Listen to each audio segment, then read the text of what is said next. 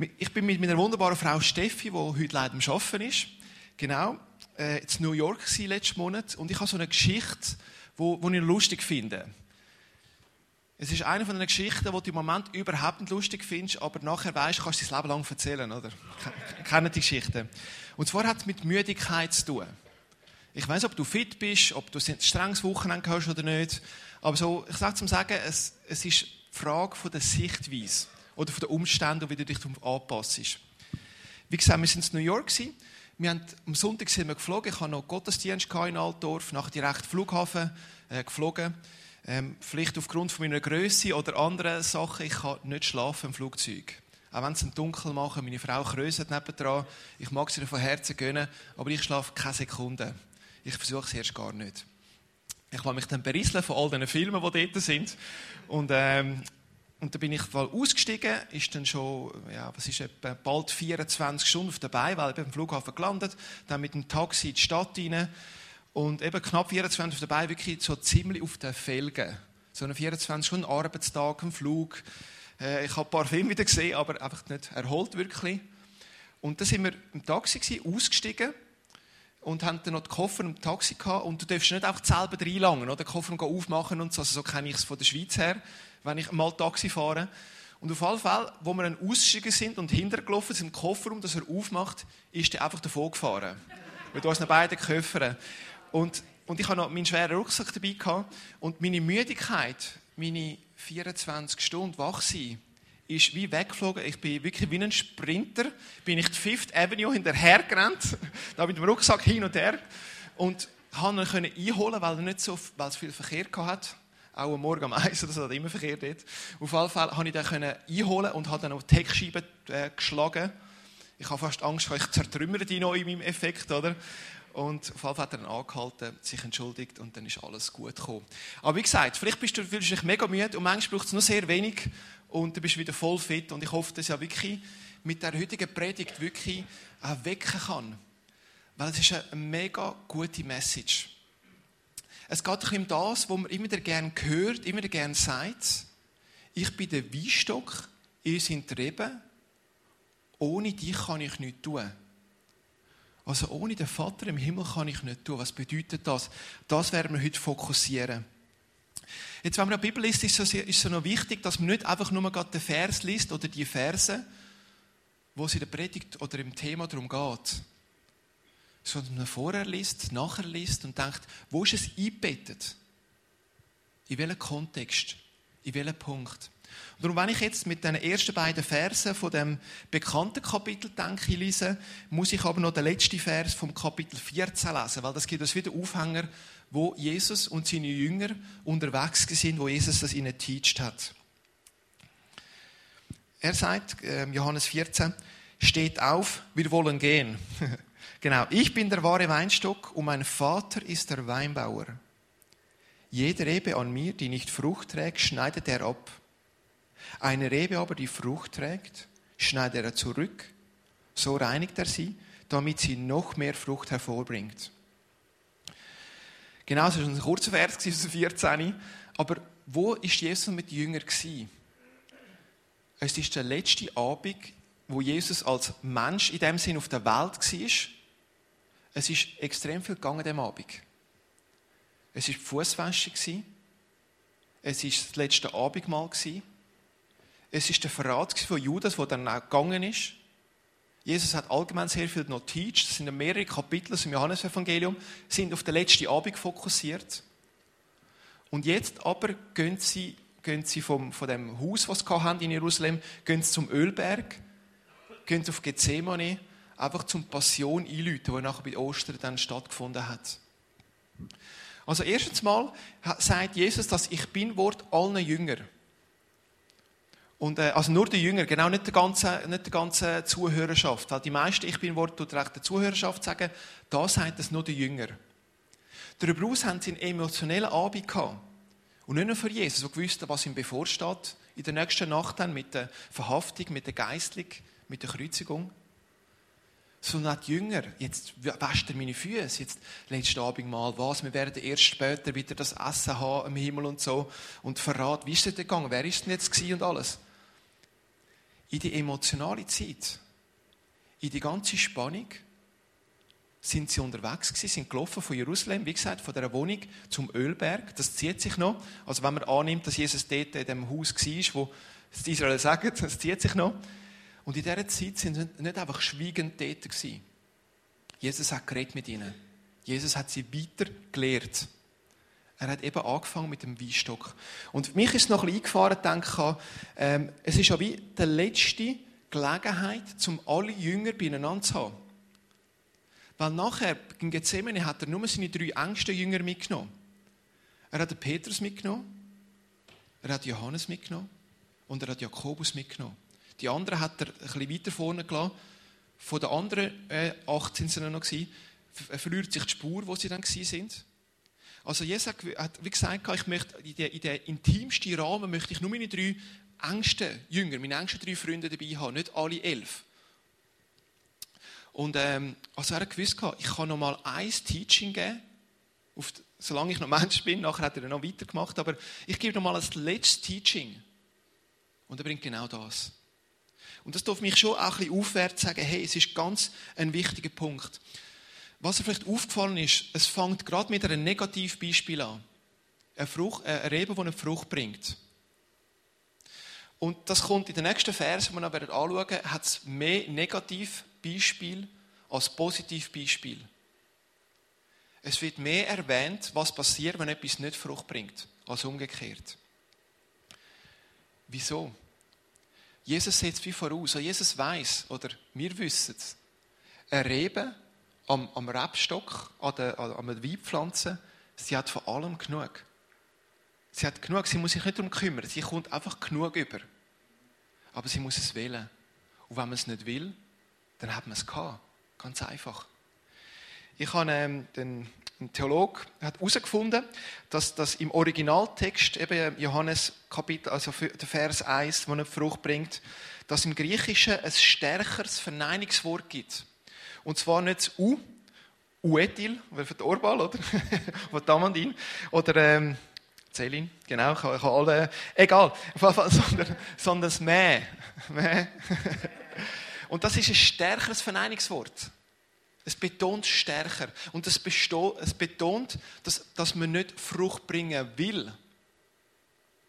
Man ist an der Rebe. Und das Rebe ist ein Bild für den Lieb, ist ein Bild für die Gemeinde. Und damit sagt Jesus eigentlich, es gibt Leute, die sind an dieser Gemeinschaft angehangen, aber sie wollen keine Frucht bringen. Und das ist mir noch eingefahren. Und denke, es gibt Leute, die gehen vielleicht auch in eine Small Group, die beten, machen, tun, arbeiten mit, aber sagen, hey, nein, es ist gut. Ich, ich, ich verhärte mein Herz. Unbewusst vielleicht auch. Sie wollen nicht. Vielleicht kennst du es anders. Vielleicht kennst du es, wie, wie, wie ich es habe. Der Geist ist willig, das Fleisch ist schwach. Du willst. Du weißt, hey, es ist alles gut. Wenn ich an dieser, an dieser Pflanze bin, wenn ich an dieser Wurzel bin, die jetzt da abgeschnitten worden ist, von der Tankstelle, ähm, ich habe von allem genug. Ich will, aber ich scheitere. Dann verhärt dein Herz nicht. Dass du sagst, schau, ich habe es versucht, so what? Ich habe ja meine Basis, ich habe ja mein Ding. Sondern immer wieder, ich bin bereit, an mir zu arbeiten, beziehungsweise an mir arbeiten lassen. Dass Gott an mir arbeiten kann, dass Gott Sachen abschneiden kann, die nicht gesund und gut sind. Wie gesagt, wie oft wollen wir wie oft höre ich das? Und das ist ja schön. Ich höre von so vielen motivierten Leuten, ob jetzt in Luzern, in Zug, in Altdorf, weltweit, Leute wollen. Aber man scheitert immer wieder. Und man lässt sich von dem Scheitern beeindrucken. Man macht sich kleiner, als man selber ist. Man vergibt sich selber nicht, obwohl Gott schon längstens vergeben hat. Obwohl die Leute vergeben haben. Aber du dir selber, das ist manchmal, oder sehr oft, ganz eine andere Geschichte. Und wir versuchen uns irgendwo durch das selber zu reinigen. Wir versuchen das selber in die Ordnung zu bringen und alles zu lösen, was es zu lösen gibt, aber es geht nicht. Wir sind begrenzt. Ein Weinbauer aber, der sieht wirklich dahinter. Haben wir im Clip gesehen, es ist eine intensive Arbeit, es ist eine happige Arbeit. Aber er gibt alles dafür. Ich habe vor, schon lang, lang her, als junger Teenie, so ich als Stadt, Stadtmensch, bin ich in den Landdienst gegangen. Ich weiß nicht, wer das von euch noch kennt. Genau so für so Stadtmenschen, die keine Ahnung haben oder, von so Sachen, sind wir äh, ins, auf Eglisau, ins Zürich-Unterland, bei Bülach zu. Ähm, und bin einfach bei einem Weinbauer gewesen, eine Woche lang dort arbeiten, aushelfen. Ich habe bei einer Familie gewohnt, habe dort gearbeitet und gemacht und da und alles. Und es war einerseits eine mega schöne Zeit gewesen. Eglisau, ein herziges Städtchen am Rhein zu, äh, ein Rebdörfli, wirklich wunderschön. Und auch die Familie war mega cool, wo ich drin war. Das andere war, ich bin nicht auf die Welt gekommen, was es heisst, zu arbeiten. Ich meine, als Schüler, oder? Ich meine, hast das Gefühl, du stehst um halb acht auf und es ist mega früh und, und auch sonst hast, bist du mega müde, schnell vor allem und so. Und mal eine Woche wirklich hart arbeiten. Ich bin wirklich auf die Welt gekommen. Ich bin froh, dass es nur eine Woche war. und auch denken, hey, der Job, er ist mega schön. Ein Weinbauer, es ist eine mega schöne Arbeit. Aber sie ist wirklich intensiv. Sie verlangt dir alles ab. Und, ähm, und, und, das ist ein Bild, wo ich eigentlich denke, dass es Gott mit mir auch so hat. Oder mit meinen Leuten, oder? Es ist, es ist mega schön, Gott macht das mega gern. Er segnet dich, er stärkt dich, er ermahnt dich, was immer auch dran ist. Aber es ist intensiv, Gott hat viel zu tun. Nur schon mit mir, oder? Und das ist ein mega schönes Bild, dass Gott sagt, ich bin der Weinbauer. Wie gesagt, wir sind in New York und äh, ich habe noch ein Bild mitgenommen vom Times Square at Night. Eindrücklich. Und meine, New York ist sowieso eine Stadt der Superlative. Das habe ich immer wieder gehört und selber jetzt mit eigenen Augen gesehen. Und mir ist eingefahren, neben all dem Trubel, neben all dem, was so schön glänzt und natürlich auch vieles Fassaden ist. Es hat x Tausende von Leuten, die völlig unter Radar sind. Ich meine, die Stadt hat 9 Millionen Einwohner. Also nur die fünf Stadtbezirke, mit Bronx und Brooklyn und alles. Also nur schon die fünf Stadtbezirke haben mehr Einwohner als die ganze Schweiz. Die sind aber zusammengepfercht, ich weiß nicht wie viele Quadratmeter. Und es ist immer ein Zeug, immer ein Buff, immer Leute und Taxis und weiß ich was und alles. Und ich bin so dort und denke, ein Menschenleben ist in New York City irgendwie wie anders, weil man im Urnerland oder jetzt im Säuland, wo man momentan noch wohnt, man kennt den Namen, man kennt den Nachbarn, man, man weiß, wer wer ist und, und, und alles. Aber New York ist einfach ein riesiges Sammelsurium. Und meine, nicht alles ist wie im Times Square. Es hat Tausende von Leuten, die völlig unter Radar sind. Es hat so viele Homeless in New York. Es hat so viele Leute, die, mit, die, die einfachsten Jobs machen und teilweise mehrere Jobs machen müssen, dass sie durchkommen. Die völlig weg vom Glitzer und Glimmer, von der Fifth Avenue auf dem Times Square sind. Und ich denke, mich überfordert das völlig. Ich meine, New York überfordert mich sowieso, so viele Leute. Aber einfach zu wissen, Gott hat es im Griff. Für ihn ist wurscht, dass es 9 Millionen hat auf allerengstem Raum. Es ist nicht so übersichtlich wie in Uri. Es ist auch nicht so übersichtlich wie in Luzern. Es sind, wie gesagt, 9 Millionen Geschichten, 9 Millionen Biografien, 9 Millionen vielleicht auch Schicksalsschläge, aber Gott hat es im Griff. Ich habe das mega ermutigend gefunden, was mir nachgegangen ist, wie, wie Schein und Sein gerade in dieser Stadt halt, ja, extreme Spannweite aufzeigt. Und Gott zeigt seine Liebe, indem er Sachen auch beschneidet. Und es ist ja spannend, wenn man Vers 2 anschaut. Das ist nicht die Option, dass Gott gar nicht schneidet. Er sagt auch, die, die Früchte bringen, jede, jeder Rebe aber, die Frucht trägt, schneidet er zurück. Es gibt nicht den Weg, dass man einfach sagt, hey, ich bringe einfach Frucht und ich laufe einfach immer so ein bisschen im Ermutigungs-, im, im Halleluja-Flow. Gott schneidet ab weil er sieht, was gut ist. Der Weinbauer sieht besser als die Rebe oder als die Traube, was gut ist. Und wir sollen anheben. Wir sollen ihm vertrauen, dass er weiß, dass es gut ist. Weil sehr oft haben wir eine begrenzte Sicht. Wir sehen es kurzfristig, aber er sieht es längerfristig und sagt, hey, das muss ich abschneiden. Es sieht für dich gesund aus, aber es kann gleich eine Entwicklung reinkommen. Es kann gleich etwas schieben. Es kann etwas kehren. Gott meint es gut und er zeigt seine Liebe auch mit Beschneiden. Das ist etwas, was sehr oft auch schmerzhaft ist. Aber wenn, wenn du es erlebst, dass du hinterher kannst sagen, danke Gott, hast du mir das genommen. Das ist so schön. Und es ermutigt zum sagen, okay, ich vertraue auf ihn, auch wenn es weh tut. Auch wenn es mir etwas kostet, mit dem aufzuhören. Ich weiß, die Longtime Vision ist stärker. Ähm, ich möchte weiterlesen, Vers 3 und 4. Ihr seid schon rein. Ihr seid es aufgrund des Wortes, das ich euch verkündet habe. Bleibt in mir und ich werde in euch bleiben. Eine Rebe kann aus sich aus, aus sich selbst heraus Frucht hervorbringen, nicht Frucht hervorbringen, sorry, sie muss am Weinstock bleiben. Genauso wenig könnt ihr Frucht hervorbringen, wenn ihr nicht in mir bleibt. Ich habe an diesem Teilvers spannend gefunden, wie gesagt, Jesus sagt zu seinen Jünger. Er sagt zu denen, die nachher die Kille, die Urkille mit über 5000 Leuten aufgebaut haben. Natürlich mit Hilfe vom Heiligen Geist, sehr sogar. Aber gleich, es sind die Leute, die drei Jahre mit Jesus alles aufgesogen haben, die sehr viel miterlebt haben. Aber das nützt nichts, wie viel sie schon erlebt hat mit Gott. Auch sie müssen immer wieder dranbleiben. Immer wieder connected sein. Immer wieder täglich dran sein und sagen, hey, Gott, wo bin ich dran? Was muss weg? Was ist wirklich gesund? Und, und, und dran sein. Und sagen, äh, es läuft nicht einfach von selber. Und ich denke, es ist noch spannend und ich glaube auch kein Zufall, dass nur schon ein paar Stunden vorher die Fußwäsche war. Und ich möchte jetzt nicht aufs Dienen vom Fußwaschen angehen, wo ja der zentrale Punkt ist. Das ist noch, ähm, noch ein anderer Punkt. Und zwar, wenn du, wenn du Gott ein, Ja gibst, ob das jetzt mit der Bekehrung ist, ob es mit der Taufe ist, dann ist das ein gutes Bild. Du tust wirklich in dem Wasser dich abwaschen. Im Petrusbrief schreibt der Petrus, dass es wie auch unter anderem eine Symbolik ist, du tust so den Dreck, den du hast, abwaschen. Auch Taufe natürlich noch mehrere Bedeutungen. Aber ein Punkt, den der Petrus benennen, man tut sich das wie wegwaschen. Was immer du auch gemacht hast, was immer du gepostet hast, es ist vergeben, weil Jesus auf sich genommen hat. Jetzt, wenn du das Ja gegeben hast, musst du das nicht immer wieder machen. Du bist bei Gott, wenn du das Ja ihm gibst. Du wirst nicht mehr dreckig, weil Gott, weil Jesus das auf sich genommen hat. Aber wir leben auf dieser Welt und sinnbildlich werden unsere Füße dreckig. Wir sind gerettet. Wir sind geheiligt durch Jesus Christus.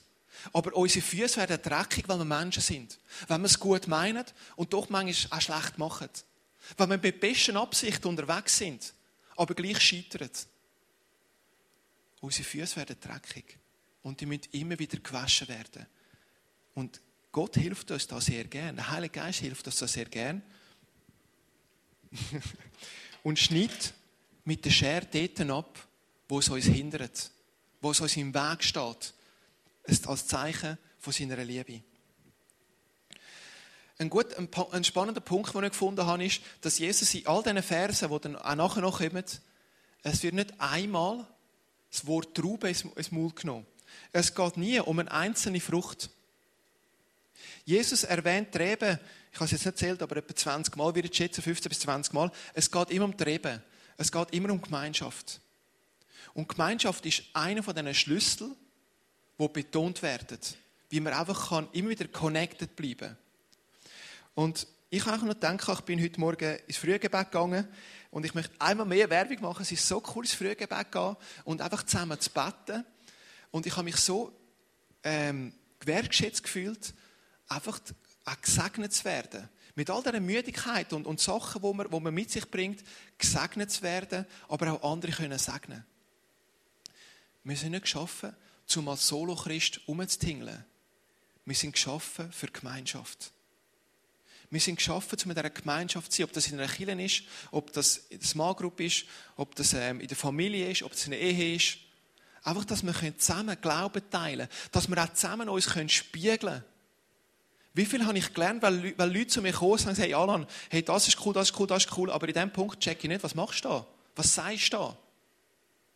Ich habe so viel lernen von Leuten, die eine Schere in die Hand genommen haben und gesagt haben, Alan, bei aller Liebe. und, aber es ist so wichtig und so wertvoll, weil sich dann jemand Gedanken macht zu einem und das Beste für einen will. Und das müsst ihr schon wählen, müsst das Beste wählen für die Person. Das ist noch ein wichtiger Punkt, finde ich. Aber einfach zu sagen, hey, look, weil ich dich so gern habe, möchte ich dir etwas sagen in Liebe und sagen, hey, da, da hast du noch so viel Potenzial. Da machst du immer die gleichen Fehler. Da kommst du immer das gleiche alte Muster zurück. Und ich lebe davon, genauso wie ihr davon lebt, dass wir Leute haben, die einander helfen und dass wir den Heiligen Geist haben, der uns aufzeigt, wo dran ist. Und ich wollte dich herausfordern. Wie sieht es bei dir in der Gemeinschaft aus? Erlebst du das? Hast du das? Hast du es da in dieser Kille? Hast du es in, in deiner Small Group? Hast du überhaupt eine Small Group? Fragen befragen, oder? Aber einfach in die Gemeinschaft, die Kraft der Gemeinschaft nicht für als selbstverständlich anschauen, sondern den Wert, wo Gott hineingelegt hat. Weil Gott nicht nur Trauben sieht, sondern immer Treiben. Für ihn ist es immer eine Gemeinschaft. Ein anderes, wo Johannes dann betont, oder Jesus natürlich betont, ist, ist Gottes Wort. Die Bibel. Über, über die Bibel gibt es für mich einen Vers, wo wirklich äh, wo das extrem gut auf den Punkt bringt. Und zwar ist das der Verfasser vom Hebräerbrief. Er schreibt, Gottes Wort ist lebendig und voller Kraft. Das schärfste, beidseitig geschnittene Schwert ist nicht so scharf wie dieses Wort, das Seele und Geist und Markt und Bein durchdringt und sich als Richter unserer geheimsten Wünsche und Gedanken erweist. Und mir geht es nicht darum, jetzt über, über die Bibel zu predigen, aber das würde den Rahmen völlig sprengen. Aber ich möchte dich wie herausfordern. Wie sieht das aus? Ist es für dich, die Bibel, ein zweischneidiges Schwert, das etwas beschneiden darf, das überhaupt Potenzial hat, etwas kann entschneiden? Oder ist es etwas, wo vielleicht eine Tradition ist, wo du liest, weil man es halt einfach macht? Weil man irgendwo weiß, es gehört halt dazu. Wenn, wenn du gläubig bist, dann ist die Bibel einfach unumgänglich. Und es kann so schnell passieren, dass man etwas macht aus, aus, aus einer Gewohnheit heraus. Und ich möchte mir neu auch herausfordern, dich nochmal neu in die Bibel zu verlieben. Und ich muss immer den neuen Reiz überlegen, wie kann ich die Bibel lesen, dass es wirklich, dass es mich packelt. Dann bin ich mal in einer anderen Besetzung dran, dann schreibe ich mal mit Kommentaren ähm, oder mit Tools aller Art. Und ich möchte auch dich herausfordern, es gibt so viele Möglichkeiten, die Bibel zu lesen. Vielleicht wirklich in einer anderen Übersetzung. Vielleicht wirklich mit einem Bibelkommentar, wo noch äh, gewisse Sidekicks steht zu den, zu den Texten. Vielleicht bist du eher der Hörbleiben-Typ und dann los ich sie, keine Ahnung, wenn du heim bist, mal abwaschen, weiß ich wo. Vielleicht ist es sogar Bibelcomics. Ich meine, ich liebe die Bibelcomics. Ich weiß nicht, wer die geilen Bibelcomics kennt, so die, die halbgrossen. Einfach, es gibt so viele Möglichkeiten, einfach Bibel äh, zu lesen oder zu hören. Und nutze das. Und wenn ihr eh schon immer Freude habt und immer an deiner Bibel Tag für Tag zu lesen, dann, hey, come on, leset weiter. Aber wenn ihr manchmal, wie ich auch, sich merkt, das nützt sich manchmal ein bisschen ab, dann setzt einen neuen Impuls. Aber lasst zu, dass Gottes Wort dich und mich beschneiden kann. Weil das beste Wort für uns, weil das Wort von Gott ist, weil Gott uns geschaffen hat. Und er möchte, dass wir dafür freigeschnitten werden, wo wir freigeschnitten werden müssen. Und ich weiß, wie sehr man da einfach kann, auch, wie soll ich sagen, ähm, doppelgründig vielleicht sein. Man weiß vielleicht, mal, es ist gut, ich, ich habe viel um Ohren. Und so der Klassiker, den ich jetzt einmal kenne, ich habe viel um Ohren und ich versuche dann das einfach zu machen, zu machen, zu machen, zu leisten, leisten, leisten. Ich, ich, ich, ich tue gerne leisten, ich versuche gerne organisieren, machen, abbrechen, visionieren, auf den Punkt bringen. Und mir tut es dann gut wieder oben runterkommen. Und jedes Mal, wenn ich es wieder mache, wenn ich denke, ich habe so viel zu tun, dass ich einfach die Seite schiebe, mache einen Gebetsspaziergang und ich bin wieder viel stärker drauf. Das weiß man so ein bisschen, oder? Das erlebt man immer wieder. Aber ich habe gemerkt, so unser, unser Stolz oder unser selber machen, unsere aus meiner Sicht ungesunden Zweige, die sind extrem hartnäckig. Die können sich extrem schön verstecken die können sich manchmal auch sehr fromm geben und können dann wirklich so tun, als würde ohne die würde es nicht mehr gehen. Was einfach nicht stimmt. Wenn man mal in die Tiefe hineinschaut, wenn man mal ganz ehrlich ist und mit Leuten auch über das austauscht und sich auch offenbart.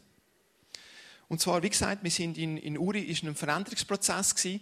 Ähm, ist eine Kirche, die ähm, über 30 Jahre als FCG unterwegs war. Ich bin dort als Gast predigen. Ähm, sie haben dann gewusst, dass ich dann ab dem Sommer das Studium fertig habe und haben dann meine Frau und mich als Pastoren dort. Sie haben dann auch einen Verband gesucht, ähm, einfach um sich anschliessen, eigenständig zu sein. Und dann habe ich ganz uneigennütziges ICF ins Spiel gebracht. Und in einem längeren, monatelangen Prozess haben wir dann abgewägt, sie haben diskutiert, wir haben informiert, was sich ändern würde, was nicht. Und sie sind jetzt im Prozess, zum ICF zu werden. Genau, darum heißt es offiziell ICF Startup Altdorf. Genau. Und das ist natürlich einerseits mega spannend, weil ich das gerne mache. Ich tue gerne so einen Prozess moderieren. Gleichzeitig habe ich aber gemerkt, wie schnell das ungesunde Erwartungen in meinem Herz herum sind, die ich nicht gerade geschnallt habe. Ich meine, in der Kirche hat es doch einige Veränderungen gegeben. Und die sind gekommen, weil Steffi und ich und das ICF in die Kirche gekommen ist. Also ich bin maximal dafür verantwortlich. Und darüber hinaus ist natürlich, wenn du all die Veränderungen hast, dann hoffst du ganz einfach, dass es greift. Du hoffst, dass es läuft. Du hoffst, dass es irgendwo erfolgreich ist. Also, dass es irgendwo dass die Finanzen, dass, dass die Mitglieder, dass, dass die Leute zuverlässig dranbleiben, motiviert dranbleiben. Darüber hinaus äh, hoffst du natürlich auch so ein bisschen, sie haben auch gewusst, ähm, ja, kommt eine frische Art rein, es kommt eine junge Art rein. Der Alan hat ein relativ grosses Beziehungsnetz in der Region, weil ich dort äh, ein paar Jahre lang das Eisen Schweiz auch mitgeleitet habe. Und einfach so äh, denke, ja, also wenn ich dort bin, sollten ein bisschen mehr Leute kommen, es sollten auch junge Leute kommen. Es hat es niemand gesagt. Es ist niemand zu mir gekommen und gesagt, Alan, ich erwarte jetzt, dass jetzt, dass jetzt Leute kommen. Ich erwarte, dass die Finanzen steigen. Ich erwarte, dass das geht. Aber das hat gar niemand müssen sagen. Das, das entspringt aus dem eigenen Herz. Das entspringt aus den eigenen Gedanken. Und aber einmal mehr gemerkt, wie schnell sich um, und dann, was, was ist das Nächste dazu? Versuchst du das noch besser zu machen? Versuchst du das noch besser zu machen? Du musst noch mehr investieren, noch mehr investieren, noch mehr investieren. Und das ist nicht falsch, dass man investiert. Im Gegenteil. Aber es gibt einen Punkt, wo man sagen, Gott, ich schaffe das nicht. Ich wünsche mir, dass es gut läuft. Mit all diesen Veränderungen. Aber du machst das Ding. Du hast die Situation im Griff. Du hast New York im Griff mit diesen 9 Millionen Leuten. Also hast du auch die Kirche im Griff. Du hast mich im Griff. Und einfach auch loszulassen. Und das in die Tiefe vom Herz sagen. Und ich möchte das wirklich auch in die Tiefe von deinem Herz sagen. Wo vielleicht ganz versteckte Zweige sind, vielleicht ganz feine. Wo du vielleicht niemandem mitteilst. Oder gar nicht bemerkt hast, was um dich herumschlummert. Wir sollen sie Gott anlegen. Er ist genug. Wir sollen unseren Teil machen. Es heißt ja, ohne mich könnt ihr nichts tun. Und das stimmt begrenzt aus meiner Sicht. Gott hat uns wunderbar geschaffen mit vielen Begabungen und Talent und Charaktereigenschaften, nur du hast. Und die, die gibst du rein, die sollst du reingeben. Die gebe ich auch rein. Aber ich soll wissen, es gibt einen, der ist größer als ich. Der hat das im Griff. Alles, was ich bekomme, ist geschenkt von Gott. Das gebe ich in sein Reich. Momentan gerade im Urnerland aber ich kann nicht den Schuh anziehen, dass es dann durch mich läuft, auch nicht unbewusst. Und das ist, wie gesagt, keine einfache Lektion, aber es ist so cool zu wissen, dass Gott für einen ist. Und dass man natürlich auch ein ein Team hat, das für einen ist, wo das gar nicht erwartet, was ich selber gedacht habe, was die Leute von mir erwarten. Das stimmt einfach nicht. Und dann hilft es, Leute zu haben, die ihm da helfen. Ich möchte weiterlesen, Vers 5 und 6 ich bin der Weinstock und ihr seid die Reben. Wenn jemand in mir bleibt und ich in ihm bleibe, trägt er reiche Frucht, denn ohne mich könnt ihr nichts tun. Wenn jemand nicht in mir bleibt, geht es ihm wieder unfruchtbaren Rebe. Er wird weggeworfen und verdorrt. Die verdorrten Reben werden zusammengelesen und ins Feuer geworfen, wo sie verbrennen. Mich hat so wie zwei Punkte aus dem Zwischenteil, also aus den Versen. Das erste ist, ein Reben ist immer angeschlossen. Sie kann jetzt nie sagen, heute, heute fühle ich mich jetzt nicht so danach, heute will ich mich ein bisschen outsourcen oder so. Sie ist einfach dabei. Sie ist 24 Stunden dabei. Es gibt, kein, es gibt keine Option. Wir haben Optionen. Wir können sagen, wir wollen angeschlossen sein an Gottes Gemeinschaft, an seinem Reden, am Heiligen Geist, an der Gemeinschaft. Wir können sagen, okay, ein Rebe hat das nicht, oder Traube in dem Sinn. Und das ist ein spannender Punkt, wo ich gedacht habe, so, ähm, wo, wo der, auch ein Ausleger, den ich die Predigt vorbereitet habe, beschrieben hat. Und er hat gesagt, er stört sich danach, wenn so der Gottesdienst als Aufdankort oder nur Aufdankort deklariert wird. Oder wenn eine stille Zeit, wenn du morgen Bibel liest, oder vielleicht das Gebet machst, dass das als Aufdankzeit genannt wird. Und natürlich ist da nichts verkehrt dran, weder an der Celebration oder Bibellesen am Gebet. Aber wir sollen nicht auftanken, Luft schnappen und dann unter einer Woche hoffen, mit, dieser Luft durchzukommen und am nächsten Sonntag wieder an der Celebration wieder Luft zu holen. Wir tauchen nicht durchs Leben. Wir sollen schwimmen. Wir sollen unterwegs sein. Also es geht darum, dass wir immer mit Gott connected sind. Und natürlich ist, ist Celebration vielleicht das beste Bild mit dem, was eigentlich sagt. Wir zelebrieren den Glauben zusammen. Wir teilen, was wir erlebt haben. Wir ermutigen, was wir erlebt haben. Wir ermahnen vielleicht auch, was wir erlebt haben. Und nicht, hey, am Sonntagmorgen gut Gottesdienst, genau abgecheckt, genau gemacht, gespendet, da und alles. Und jetzt Montag, jetzt, jetzt kommt dann wieder das andere Leben. Wir sollen wie eine Traube ständig connected sein. 24 Stunden. Und es ist noch spannend. Ähm, wir können ja nicht Reserven vom Glauben anlegen. Wenn du, kannst, du kannst Geld sparen und du kannst nachher ein Jahr, zwei in Ferien gehen, du kannst Weltreise machen. Geht. Du kannst, wenn du sagst, hey, ich gehe langsam aus dem Leim, kannst du dir noch Sachen anessen. Ist nicht unbedingt empfehlenswert, aber kannst du theoretisch machen und dann kannst du davon zehren. Aber wir können nicht Glauben, an, an, äh, Glauben aufbauen und sagen, das kann ich jetzt für die Woche brauchen. Äh, du kannst den besten Sonntag haben. Der Montag ist, ist genau gleich schwierig. Du kannst sagen, ich habe jetzt ein Jahr Jüngerschaftsschule gemacht, ich bin derart herausgefordert worden. Und jetzt kann ich auch ein bisschen hängen, ein bisschen Job suchen und ein bisschen Beziehungszeug und alles und so, weil ich habe ein mega gutes Jahr meine, es ist super, wenn du ein gutes Jahr gehabt hast, ist ja keine Frage. Aber es nützt dir nichts, weil wir immer dran sind, täglich dran zu sein, die Connection mit Gott zu haben. Wir können keine Reserve schaffen und das ist auch gut so. Wir sollen immer dran sein. Und ich habe zwei kleine Beispiele, ein positiv und ein Verbesserungsbeispiel, weil ich weiß nicht, ob ihr das kennt. Meistens erzählen Pastoren immer so ein bisschen positiv, Beispiele, oder? Und ich möchte euch beides erzählen. Weil Joel macht das gut. Joel erzählt immer wieder auch so ein bisschen, wo er manchmal auch ansteht. Und zwar haben wir Gebetszeit gehabt und ich habe mega aufs Herz bekommen, ich wollte heute mal so bei den, mit den Leuten ein Gespräch über den Glauben. Ein bisschen tiefer gehen, oder? Habe das Gott angelegt. Dann bin ich posten und und die Frau kenne ich schon länger, also Hoi und Ciao und alles. Und plötzlich schaut sie mir in die Augen, wir sind alleine gewesen, meistens ist die voll dort. Und plötzlich sagt sie, ich bin ein guter Mensch. Und ich so, come on. und, äh, und sie hat nur schon mega Freude gehabt. Ich habe mit ihr noch nie geredet, aber ich habe ihr in die Augen geschaut, ich habe sie angelächelt, einen schönen Tag gewünscht, äh, einen guten Tag gewünscht. Einfach so die Basics, so die Anstand-Basics. Ich sage euch, macht die Anstand-Basics. Es löst viel mehr aus, als wir oft denken. Anyway, falls sie hat angefangen zu erzählen aus ihrem Leben. Ich habe aus meinem Leben erzählt. Ich konnte ihnen Wertschätzung geben, weil so eine Kasse ist nicht immer einfach, habe ich ihr auch gesagt, all die Leute, viele, teilweise auch gestresst, von oben herab und und und. Und wir haben so ein schönes Gespräch gehabt. Und ich bin so richtig geflasht weiter, weitergefahren dann und denke wow, so cool, ich kann immer dort posten, ich sehe die nächste Woche wieder und dann können wir anknüpfen auf dem Gespräch, auf dieser Tiefe.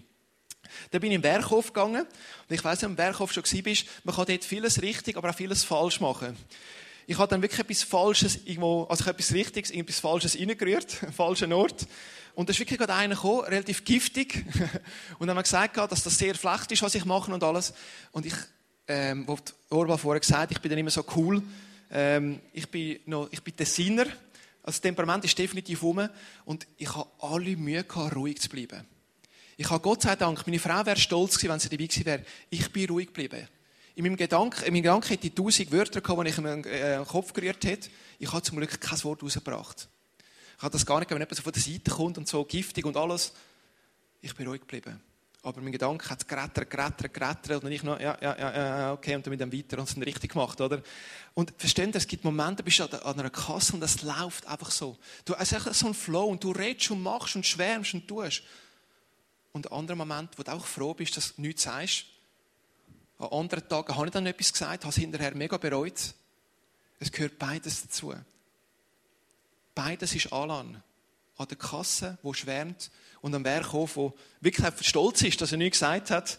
Ähm, aber im Gedanken weiß ich, was denkt er von dem Mensch. Und das ist so wichtig. Beides gehört zu uns. Wir sollen uns freuen am Positiven und wir sollen dran sein, dass wir in den Herausforderungen dürfen, dürfen, dürfen ready sein als ist es connected sein. Ähm, und nur noch schnell, weil es einfach gerade, weil ich, was noch, wie soll ich sagen, was gerade so ein bisschen auffällt, es ist schon recht krass, die Reben, die keine Frucht bringen, werden äh, eingesammelt, wird verdorrt, wird verbrannt. Eine extreme Negativsteigerung. Auch im Neuen Testament ist das Gericht immer wieder ein Punkt, wo, wo zentral ist. Es kommt immer wieder vor. Auch Jesus sagt das immer wieder, nicht nur da. Aber was mir wichtig ist, ist, dass du begreifst, wie die Hierarchie ist. Die Hierarchie ist Frucht.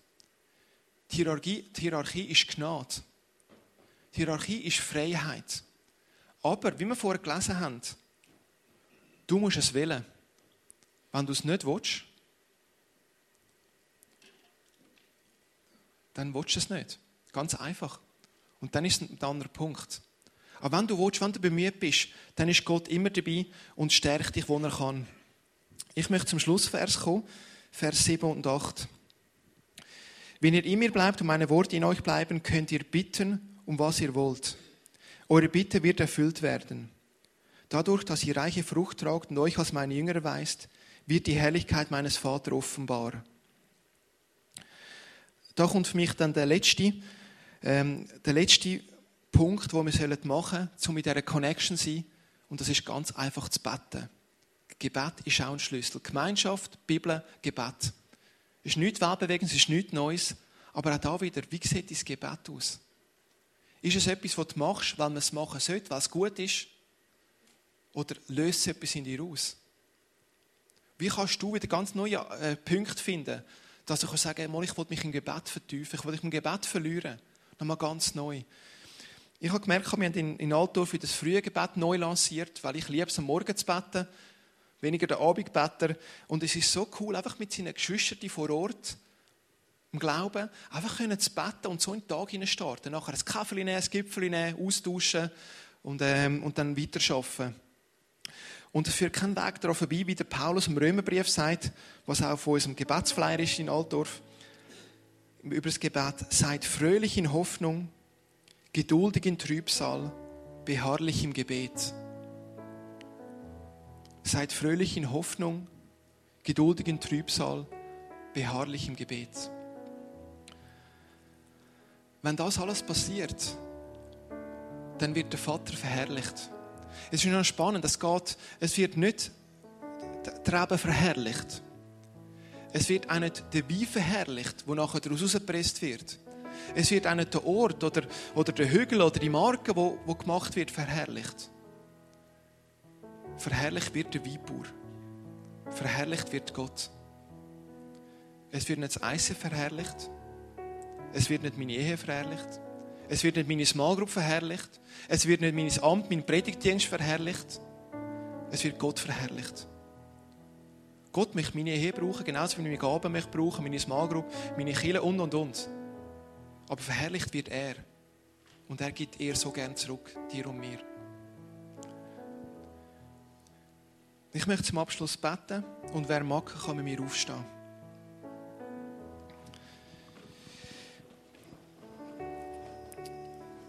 Jesus Christus, ich möchte dir danken, was du für ein Teaching gegeben hast, einfach mit dem Weinstock und wir sind treiben.